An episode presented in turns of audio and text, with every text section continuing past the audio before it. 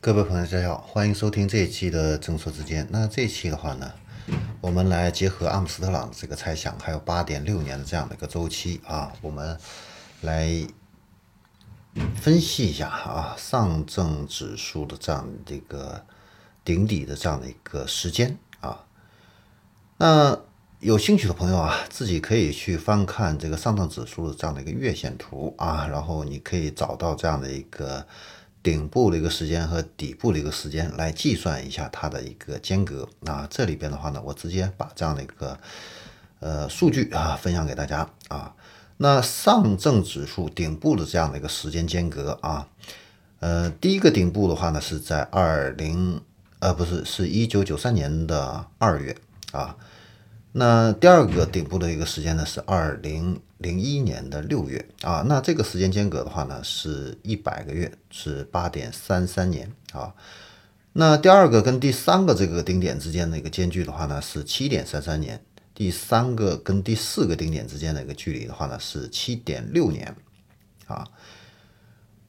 那也就是说，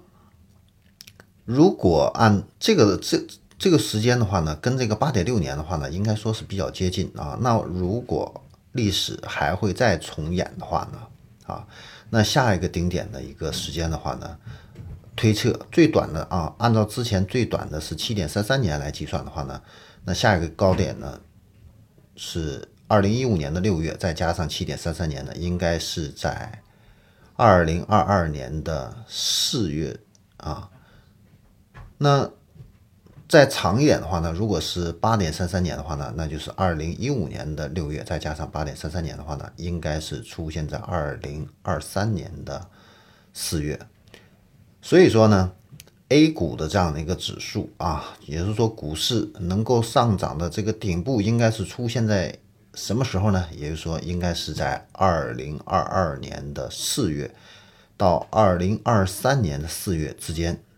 这一年的时间内。有可能会出现这样的一个高点，那现在呢是二零二一年的一月份啊，还有一年多的一个时间，所以顶部远远没有到来啊。呃，买基金的话呢，现在是可以继续买的啊，只要你是定投的，能够平滑这样的一个风险的话呢，是没有什么问题的。那我们再来看一下底部的这样的一个时间，那上证指数底部的这个时间的话呢？第一个底部是一九九六年的一月份啊，那第二个底部呢是二零零五年的六月份，这个间隔的话呢是九点四年啊，那第二个间隔呢是二零零五年六月到二零一四年的三月啊，这个间隔呢是八点七五年啊，那再新的数据就没有了啊。所以结合这个最长的是九点四年，最短的是八点七五年啊，也是接近于八点六年啊。然后我们来推测一下啊，那下一个底部的话呢，如果说是按照八点七五年最短的这个时间来推算，那从二零这个一三年的这个六月啊，加上一个八点七五年的话呢，这个低点应该是出现在二零二二年的三月份。那如果说是加上一个九点四年的话呢，这个低点应该是出现在二零二二年的十一月份，所以呢，A 股的一个底部出现的一个时间应该是在二零二二年的三月份到二零二二年的十一月份啊，十月底之间，所以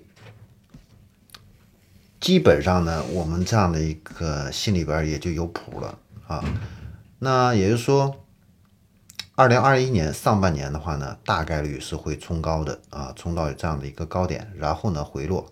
呃，回落的话呢，最终的这个底部的话呢，应该是在明年的三月份到十一月份之间的时候会出现啊。那出现了之后的话呢，会重启一个大的这个声浪，这个大声浪的话呢，会很快啊就到来。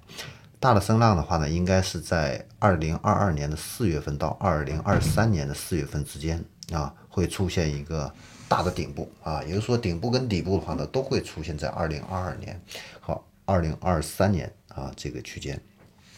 啊。那具体呢，是否结果真的是这样啊？那我们还是要等时间才能回来去验证啊。那以上的话呢，只是这样的一个数据的一个参考啊，供大家嗯作为一个未来投资的这样的一个指导。好，那这里是正说之见，我们这一期的话呢就分享到这里，我们下期再见。